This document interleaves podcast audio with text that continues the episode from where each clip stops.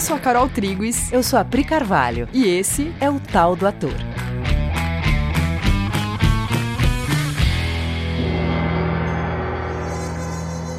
Uhul! E aí, galera? Oi, gente! Tudo beleza? Carol pensa que ela tá no rodeio, cara. Já tô com meu laço aqui, com meu chapéu. E aí, caras, tudo bem? Como vocês estão? Gente, a gente quer falar com vocês sobre o ator, o atleta das emoções. Vocês já ouviram esse termo, ator, atleta das emoções? A gente mesmo entrou em contato com esse termo quando a gente estudou Rasa Box, né, que é uma técnica que se você quiser saber mais, vai no YouTube, tem alguns vídeos explicando e tal. E a gente teve que estudar essa técnica para aplicar com os nossos atores aqui no nosso curso de especialização, o Bases Imprescindíveis para o para ator, ator profissional, nosso curso. É, e a gente teve que estudar um pouco e aí a gente ouviu essa, né, essa frase pela primeira vez: ator, o atleta das emoções. É, a gente não é especialista dessa técnica, né? Como a Carol estava falando, a gente estudou para poder fazer uma aula do Bases em cima dela, né? Uhum. Mas é muito legal porque ela vai justamente, ela gera exercícios, né, que faz com que você fique muito atlético nas suas uhum. emoções, Sim, né? Sim, você vai passando de uma para outra, né, com bastante facilidade. É uma técnica mais de fora para dentro, né, a partir é. da respiração e da forma da emoção até você atingir ela internamente. Mas a gente acabou usando, né, numa, numa atividade e foi muito legal, aqui, foi muito foi legal. muito legal. E a gente, enfim, a gente pegou esse esse ator, atleta das emoções emprestado para falar hoje de um tema que tem muito a ver com a disponibilidade do ator para com entrar e sair de emoções. Mas vamos lá, vamos com calma, vamos passo a passo. Sim. Então, assim, é, o ator em uma peça de duas horas, por exemplo, ele vai passar por diversas emoções, né? Um número de emoções e numa intensidade que normalmente você não passa durante a sua vida, ou pelo menos não com essa intensidade ou não num período tão curto de tempo. Né? A gente costuma viver emoções, mas num tempo mais diluído do que numa peça de teatro ou num filme que você vive tudo de uma vez ali naquelas duas horas de espetáculo. É, porque uma peça de teatro, uma narrativa de duas horas, né, que é meio adoração média, o personagem ele pode conhecer a pessoa, se apaixonar pela pessoa, casar com a pessoa, depois se divorciar da pessoa, ter um filho com a pessoa, se divorciar da pessoa e casar com uma nova. Uhum. Tudo em duas horas.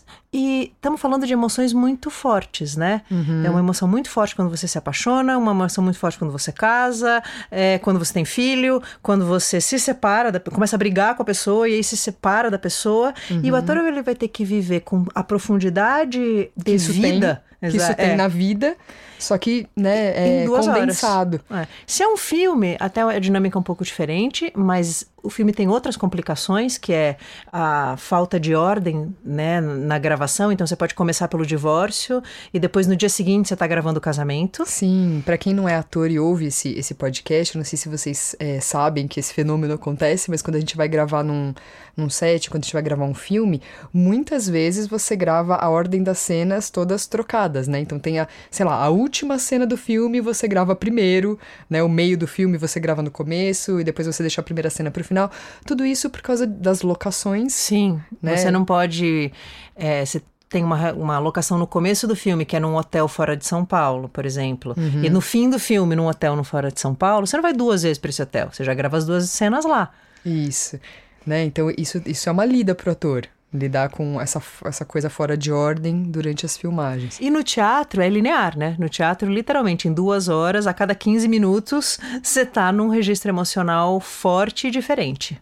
Sim. E por isso esse termo, então, o ator, o atleta das emoções. Né? E para fazer isso em cena, nos ensaios, o ator ele já saiu e entrou inúmeras vezes em inúmeras emoções, porque ele ficou testando essas emoções, essas reações em diferentes intensidades. Então ele entrou, parou, voltou a sentir que é o que faz dele um atleta das emoções, né? Ele vai passar por como se fosse um gráfico de sensações durante uma peça. Durante essa narrativa, ele começa com uma sensação e ele passa para outra. Aí tem aquela cena onde ele recebe uma notícia forte e aí ele passa por outra sensação. E isso vai gerando dentro do ator um registro como se fosse um gráfico, né? Aqui ele passa por isso, depois por isso, depois por isso. É, e aquilo que a Carol estava falando, né? No ensaio, é, isso é mais desorganizado porque você ainda não tem esse gráfico pronto. Para fazer esse gráfico, você fez muito teste. Você testou uma coisa, descobriu que não era, aí você viveu intensamente uma coisa e teu diretor fala: "Não, não é isso ainda". Aí, então você tem um nível de de entrada e saída, de demanda de entrada e saída de emoção, de pesquisa isso, pesquisa aquilo. Agora vamos tentar mais assim, mais assado, que é bastante múltiplo, né? Uhum. Então. Isso tem que estar muito disponível, né? Seu corpo tem que estar disponível, sua, sua mente tem que estar disponível, porque você vai ficar sentindo aquilo, né? Em um dia de ensaio, você vai passar um dia testando sensações, testando reações, testando interações com aquele, com aquele mesmo, com aquela mesma cena, que tipos de interações você pode ter com aquilo, com aquelas personagens. Você vai ficar fazendo muitos testes e tudo isso passa por você mesmo, pela sua máquina mesmo, né? Sim. Eu não sei se você sabe, de novo, para quem não é ator, a gente está fazendo esses parênteses porque aconteceu uma coisa muito legal, que é a gente começar a receber mensagens de pessoas que não são atores, uhum. dizendo que estão ouvindo o podcast. Então a gente pensou, puxa, né, vamos, vamos contemplar essas pessoas também, né? que a gente está achando mó legal. Sim. Quando você começa a assistir um filme, você ainda não está engajado na história, você é espectador, né? Você ainda não está se importando, o personagem não é o seu melhor amigo, você ainda não está se importando se ele casa ou se separa.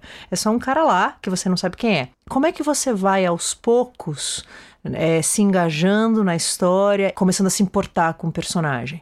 Tem a narrativa, né? Tem a história em si, o que está acontecendo, aonde está acontecendo e tal, tem os dados da narrativa, mas, sobretudo, tem um ator vivendo uma sensação que encontra uma correspondência dentro de você. É esse esse trabalho desse ator atlético das emoções que é o que efetivamente vai gerar o engajamento da plateia naquela narrativa ou não. Nossa, isso que você tá falando é muito legal. Vocês já repararam que isso acontece? Você começa a assistir um filme, você tá lá, você a sua pipoca, às vezes a pipoca tá mais interessante do que o filme, você não tá entendendo exatamente o que tá acontecendo, né? Eles te dão alguma cena, você vai pegando uma informação ou outra, mas esses primeiros acontecimentos, eles ainda não são suficientes para você estar tá envolvido emocionalmente. Aí, e o jeito que você fica no meio do filme já é completamente diferente desse início. E no final do filme, você já tá muito engajado, muito envolvido com esses personagens. Se o personagem morre, por exemplo, aquilo já mexe com você no meio, no final do filme. No começo do filme, seria só um dado de história. Né? Ah, entendi, uma pessoa morreu aqui, tá? Você estaria coletando informações ainda. No meio você já está engajado emocionalmente.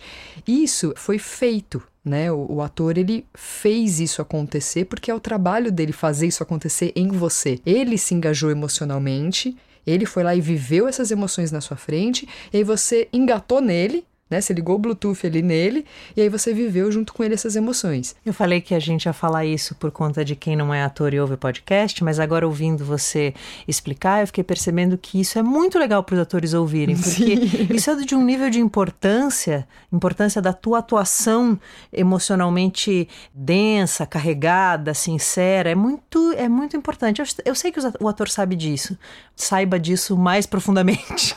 Sim, porque é você que você é ator que vai dar o gancho para a plateia se engajar emocionalmente na experiência, né? Se você não estiver sentindo, a outra pessoa não vai sentir, a plateia não vai sentir. A plateia é. sente quando você sente. Ela não vai ter a experiência proposta. É o Sim. ator que garante isso.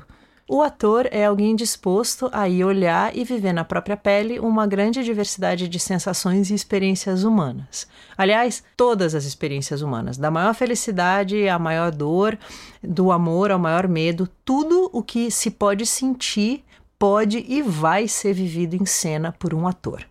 Então, quem tem que ser essa pessoa, né? Porque a gente está falando o ator quanto profissão, mas esse ator ele é uma pessoa. Antes de ser ator, ele é alguém, né?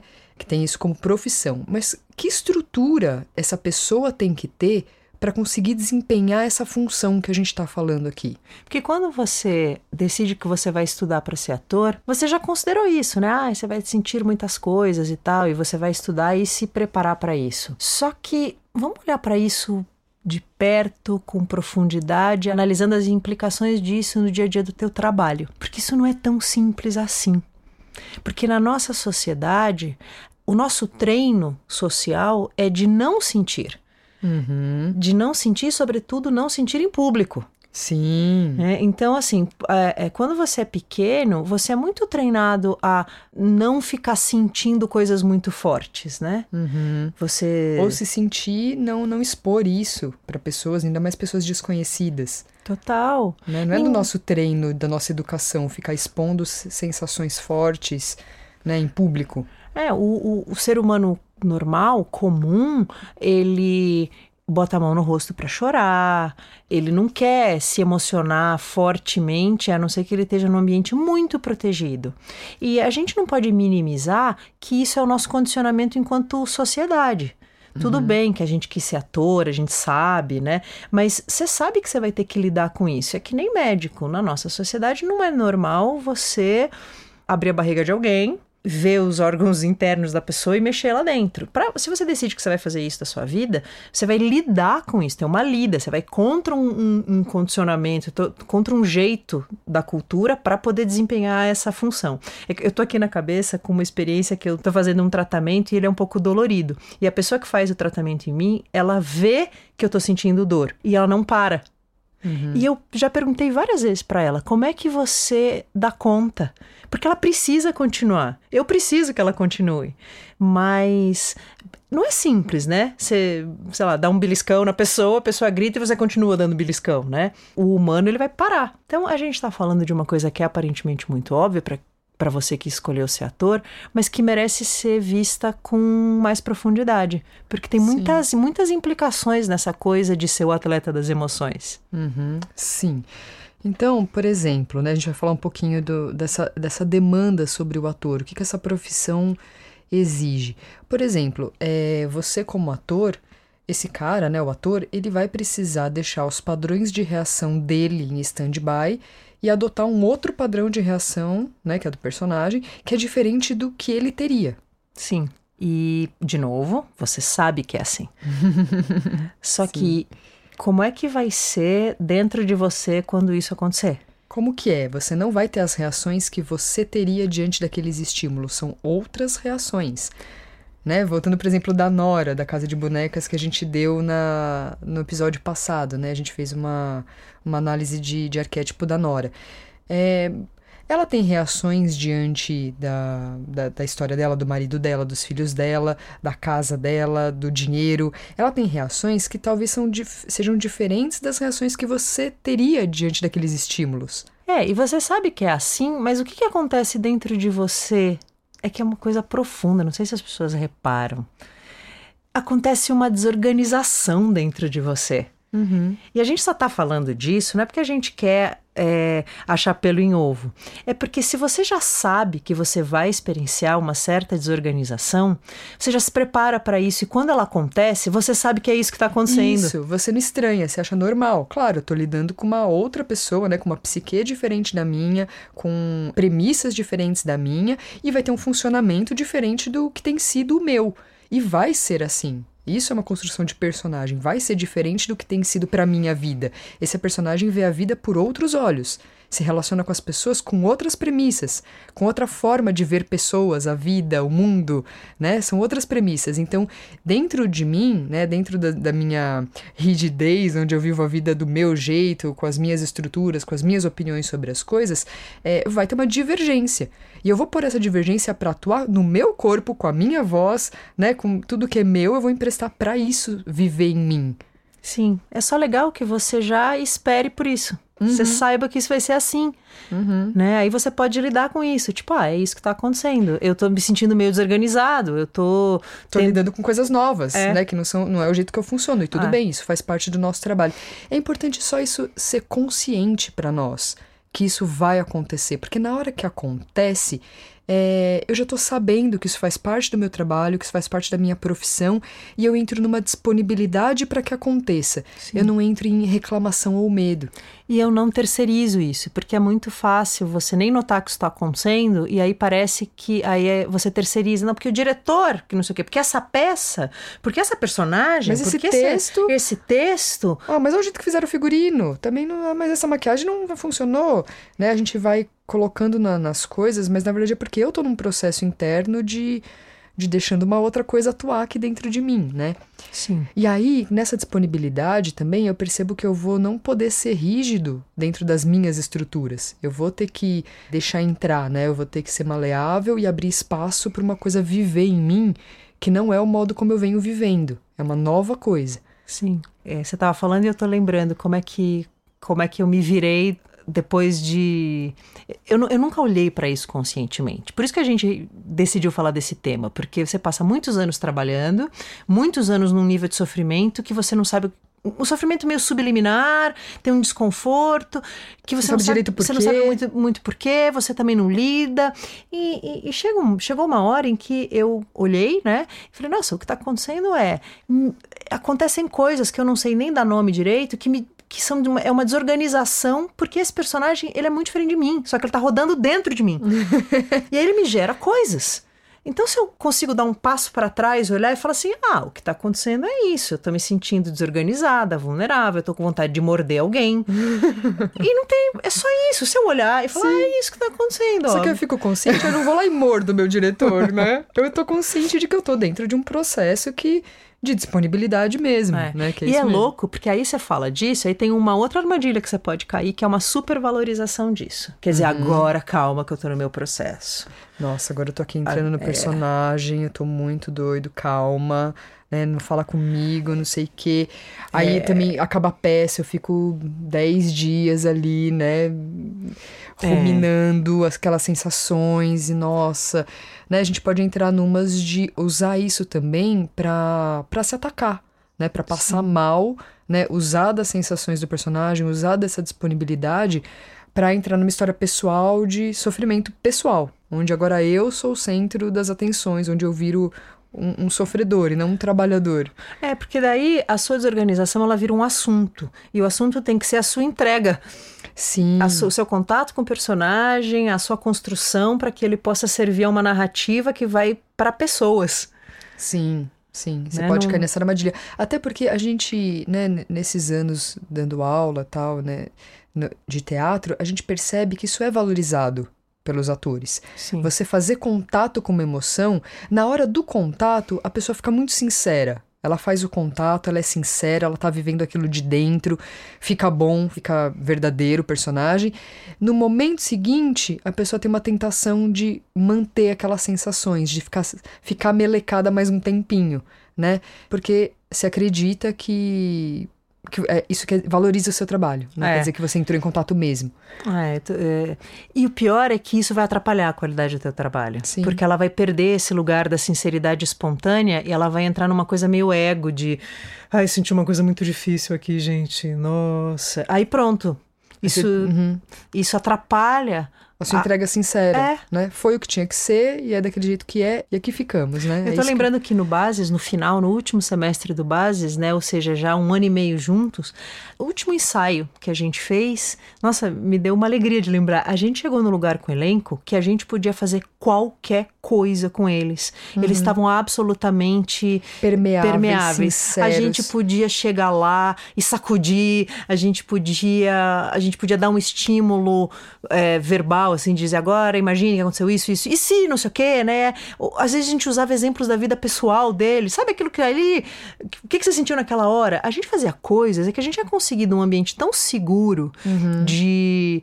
É, esse, desse atletismo das emoções, tão seguro de que a gente vai estar tá junto, nós na direção e eles no elenco, só para chegar nessas notas múltiplas uhum. e a gente, né, é, isso é só o que a gente faz mesmo? Uhum. E no final é, tinha uma certeza, né, que é, estamos juntos, estamos fazendo isso juntos Sim. e por um motivo. Né, tem uma motivação de estar fazendo isso que assegura que, que tudo isso vai ser entregue para um público e que a gente vai ter para onde voltar logo em seguida. Todos nós, nós como diretoras, eles como atores, estaremos juntos num lugar de entrega, né? Sim. Logo em seguida. Então tem isso... um, momento que a cirurgia acaba, você tira a luva Sim. e vai descansar. Sim. Com certeza. Esse exemplo do Bases é porque não teve sensação de invasão, né? Uhum. Não Sim. teve nenhuma sensação de invasão. A gente pôde ir profundamente e as pessoas não se sentiram invadidas, porque tem um pouco isso, né? O ator ele, ele pode se sentir invadido Sim. E é louco.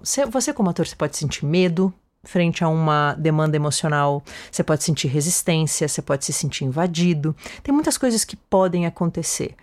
E eu acho que, num primeiro momento, só saiba, só observe. Só observe isso. Fique consciente disso. Fique consciente que você está num trabalho de disponibilidade emocional, né? Então coisas podem acontecer. É a natureza do trabalho, isso não é. Não supervalorize, mas saiba que isso vai acontecer. Sim. E como a gente falou no começo, né, a gente está numa cultura que não é não é da nossa educação ficar exposto sentindo coisas em público.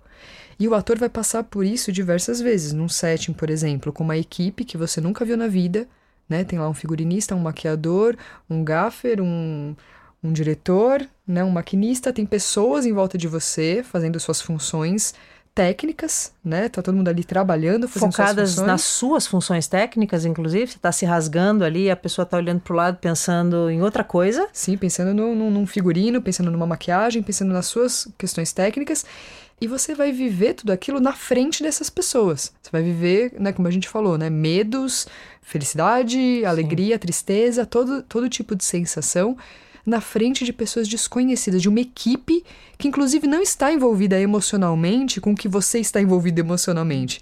Você está vivendo aquilo e eles não, eles estão, né, n- nos, seus nos seus trampos. Claro, é claro que em cenas muito, muito densas, muito complexas, inclusive no próprio set, é, se gera um ambiente para ajudar o ator. Sim, As só pessoas- fica quem precisa, É. né? As pessoas ficam é, em silêncio, ficam atentas. Mas a gente está falando isso que é uma coisa muito básica do nosso trabalho que a gente não tende a se demorar para olhar. E aí depois na hora que você tá lá chorando e o cara do café tá servindo café e perguntando açúcar adoçante, tem um lugar de você que você fala: "Pô, mano, mas eu tô aqui, me rasgando. me aqui. rasgando".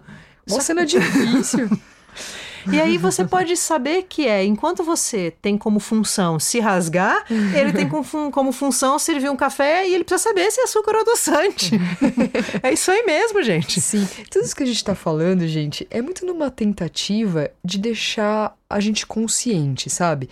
Se a gente souber que essas coisas fazem parte do nosso trabalho, a nossa tendência à reclamação diminui muito. A gente não vai ficar se sentindo injustiçado ou reclamando quando essas demandas aparecerem.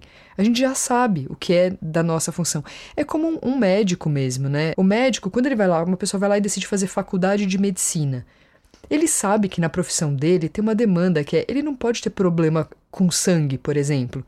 Ele tem que saber que se ele for fazer um plantão num pronto-socorro, ele vai ficar muitas horas acordado. Ele vai atender de madrugada, por exemplo. Ele vai ter que saber que naquela noite ele não vai dormir. Não adianta ele ser um médico, vai pro pronto-socorro, vai atender pessoas, e aí no meio da noite ele começa a pensar: nossa, mas eu tô com sono, hein? Nossa, mas não- vou dormir essa noite, mas nossa, é isso mesmo, não vou dormir essa noite. Nossa, mas eu vou ficar a noite inteira acordado, então? Sim, você tá, você tá lá com o plantonista naquela noite e você vai ficar acordado naquela noite, né? Sim. São daqueles lugares pouco glamurosos de cada profissão que é bom considerar bem para não sofrer na hora H. Sim, exatamente isso. Eu tava, tava lembrando, né, é, de um exemplo disso.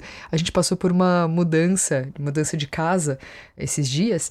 E aí, né, tinha os caras do carreto, né, as pessoas fazendo a, a nossa mudança, né, tal. E eles pegando geladeira, fogão, sofá, caixa, caixa, caixa.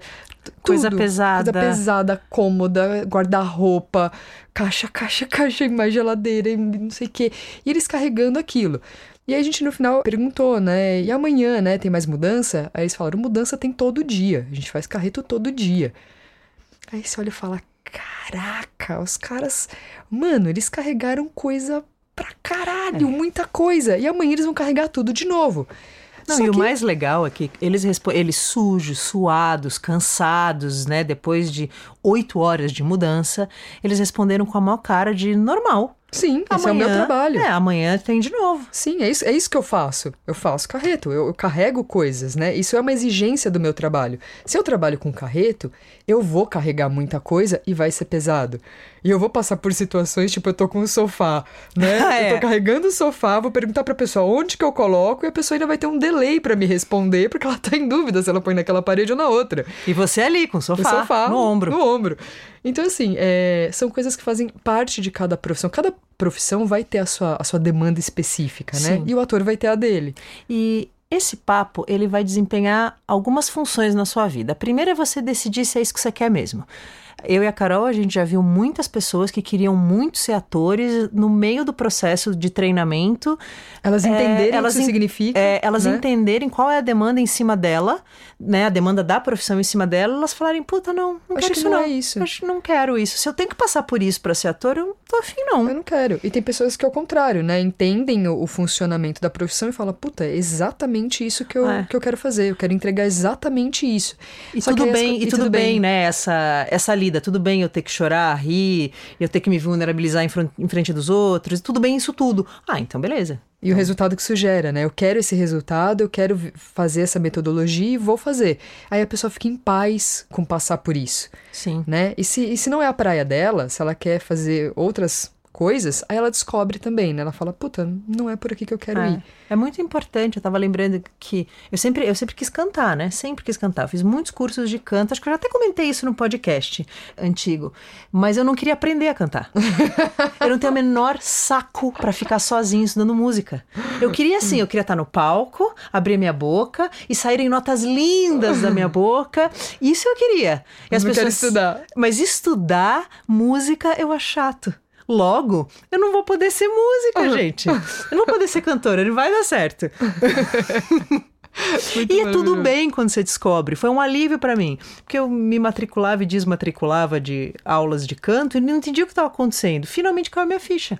O professor Sim. me mandava E estudar. parece que você se obriga, né? Parece que, nossa, eu deveria estar estudando e eu não estou. Eu deveria e não estou. Na verdade, você não quer fazer aquilo. Sim. Você não quer se disponibilizar aquilo. Aí você tem que descobrir aonde está a sua disponibilidade para fazer o quê? O que que você quer fazer de fato, Total. né? E a segunda coisa é em você dizendo, não, eu quero.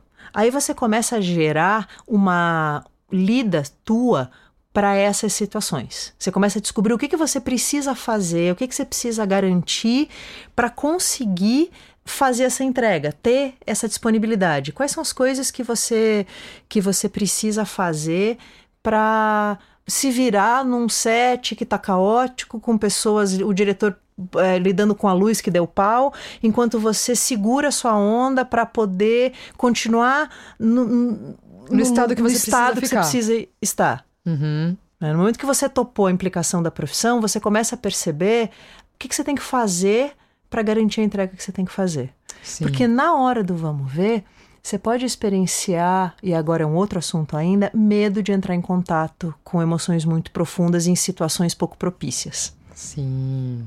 Total. E aí você pode travar, você pode querer ir para uma forma, Essa é a maior tentação, é né? a maior É tentação. a maior tentação, porque a gente sabe quais são as formas das emoções, né? Você sabe mais ou menos como você fica fisicamente quando você tá triste, quando você tá Sim. feliz, quando você tá apaixonado.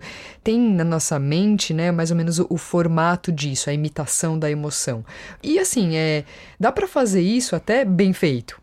Né? Não é que você vai ficar hiper fake é, imitando a emoção. Dá pra você, o famoso dar o truque. É, Só que quando você vai assistir, você vê que você não estava vivendo, que você estava fazendo. sim. Né? É diferente, é viver e fazer. Né? E aí você, quando você assiste, né? Você, você olha. Quem nunca, né, gente? Nossa. Quem não tem um trabalho aí que Nossa, você. E se ele é de vídeo, então? Ele vai ficar gravado pra sempre. Quem nunca, né? Se viu ali num trabalho e fala, puta, eu tô sabendo. Aquele que- foi o momento que eu dei o truque. Dei o truque, não- pode justificar. É que naquele momento queimou um refletor, gente. Aí atrasou a gravação. E aí, não sei o que, não o que. Eu tava no meio de um sanduíche comendo, de repente falaram: vem, vem, vem gravar, vem gravar. Você teve que entrar ali naquela hora, muito rápido. E, É, só né? que o que fica no filme é que você ali tava um pouco formal, tava E um pouco sabe. fake, você sabe. Então esse é o momento em que te chamam, vem, vem, vem, vem. Você vai falar, putz, gente, eu vou precisar de cinco minutos aqui pra. Eu preciso agora adentrar isso com, É. com sinceridade, né? Porque aí você começa também a descobrir o que, que você precisa, como um atleta mesmo. Né? Você começa a descobrir quais são as coisas que você precisa fazer para chegar onde você tem que chegar no teu trabalho. Sim, o atleta, sei lá, um maratonista. Ele não, não tá lá, é, né, viajando, comendo seu sanduíche, de repente, gente, chegou a hora da maratona. Ai, tá bom, tô indo, peraí. não, ele tá, ele tá se preparando pra isso há bastante tempo, assim como o ator, e chega na hora, ele tá bastante preparado pra começar a maratona. Ele sabe que ele vai ficar um tempo correndo agora, e tudo que o corpo dele pede pra aquilo acontecer. Né? Ele tá bem ciente do que precisa acontecer agora para ele conseguir correr, completar aquela maratona, né? Sim, e é você como profissional, e isso para ator não é simples. Eu falo porque eu já lidei bastante com isso, vi muito aluno nosso lidando com isso, que é na hora que o, pessoa, o cara fala, o diretor te chama e fala assim: vem, vem, vem gravar, você entrar em cena sem estar tá preparado. Uhum. Como se isso fosse uma coisa que você tem que fazer. E aí você engata no meio. E, e é, é, e uhum. aí aquele começo não ficou bom. E aí eu gosto de novo de usar o exemplo do médico. Se você chamar o médico e dizer, vem, vem, vem, vem aqui ver meu machucado, ele vai dizer, pera que eu preciso lavar a mão.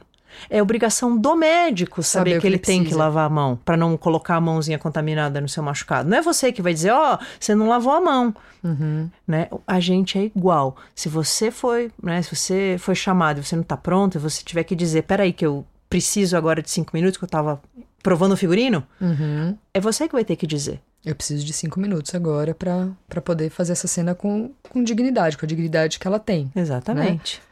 Exatamente. Então, tudo isso que a gente está falando aqui, gente, é, são as lidas do nosso trabalho, né? A gente abriu aqui vários, vários itens que são as lidas do nosso trabalho. É. Eu não queria deixar se perder uma coisa que a gente falou lá no começo, que é bastante importante, que é tudo isso sabendo que você vai se disponibilizar para sentir coisas muito intensas que você, na sua vida, talvez preferisse não sentir. Ou pelo Sim. menos não com essa intensidade. Ou não na frente das pessoas, né? Sim. Então a gente está abrindo aqui esses, esses itens. Teria muito mais para falar, né? A gente até pode fazer mais episódios. A gente abriu alguns itens que são as lidas práticas do nosso trabalho, só para a gente começar a ficar consciente disso, né? E para a gente é, fazer uma pergunta que a gente gostaria de propor para vocês, que é: quando você olha de frente para toda essa diversidade de experiências e sensações, não parece óbvio você se perguntar por quê? Por que eu faria isso? Por que eu passaria a vida entrando e saindo de emoções fortes, disponibilizando o meu corpo, a minha psique, para sentir emoções que talvez eu não, que eu preferisse, preferiria não sentir? Sim, ou né? que pelo menos eu sentiria de maneira privada, como todo mundo. Por que eu devotaria minha vida a estar tá em cartaz com uma peça, e sexta, sábado meses. e domingo, ficar cinco meses, descobrindo que você demora, quando você sai da peça no domingo, você demora até quarta para se recuperar, e na quinta. Tem de novo. Tem de novo né? Você vai ter que estar tá absolutamente sincero em contato com as suas emoções, considerando isso, se preparando para isso.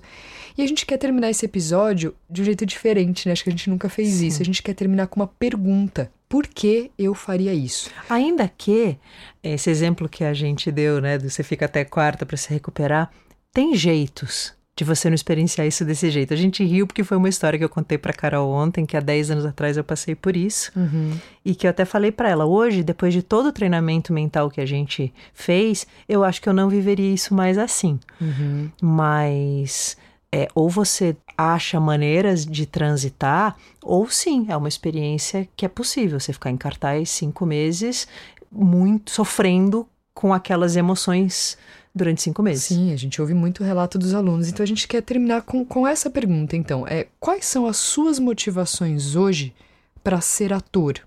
Ou quais são as suas motivações para estar tá estudando teatro? Para querer isso tudo como profissão? Sabendo que essa vai ser a sua lida. Uhum. Sabendo que essa é a demanda dessa profissão. Sim. E a gente está fazendo uma pergunta, pergunta mesmo, gente. A gente quer ouvir as suas respostas. Você que é ator e ouve esse podcast, a gente quer muito saber o que que te motiva a fazer isso da sua vida ou a querer fazer isso, né? Você que é estudante ou você que já faz. Por que você está querendo fazer isso da sua vida? Qual é a sua principal motivação? Aí vai lá no nosso Instagram, arroba Coexiste Teatro. A gente vai fazer uma postagem para você poder colocar lá. Uhum. É, as suas respostas. Por a gente quê? quer muito, muito ouvir as suas respostas mais sinceras, assim. Por quê? Por que, que você tem escolhido por essa profissão? E aí, no episódio que vem, a gente vai olhar para essas respostas e volta a conversar. Pode ser? Então é isso, galera. então até a semana que vem. Pensa nisso, responda com sinceridade, com carinho, que a gente quer ter esse diálogo e falar sobre isso sinceramente. Que legal, que legal. Da hora, né? um beijo, gente. Até mais. Beijo.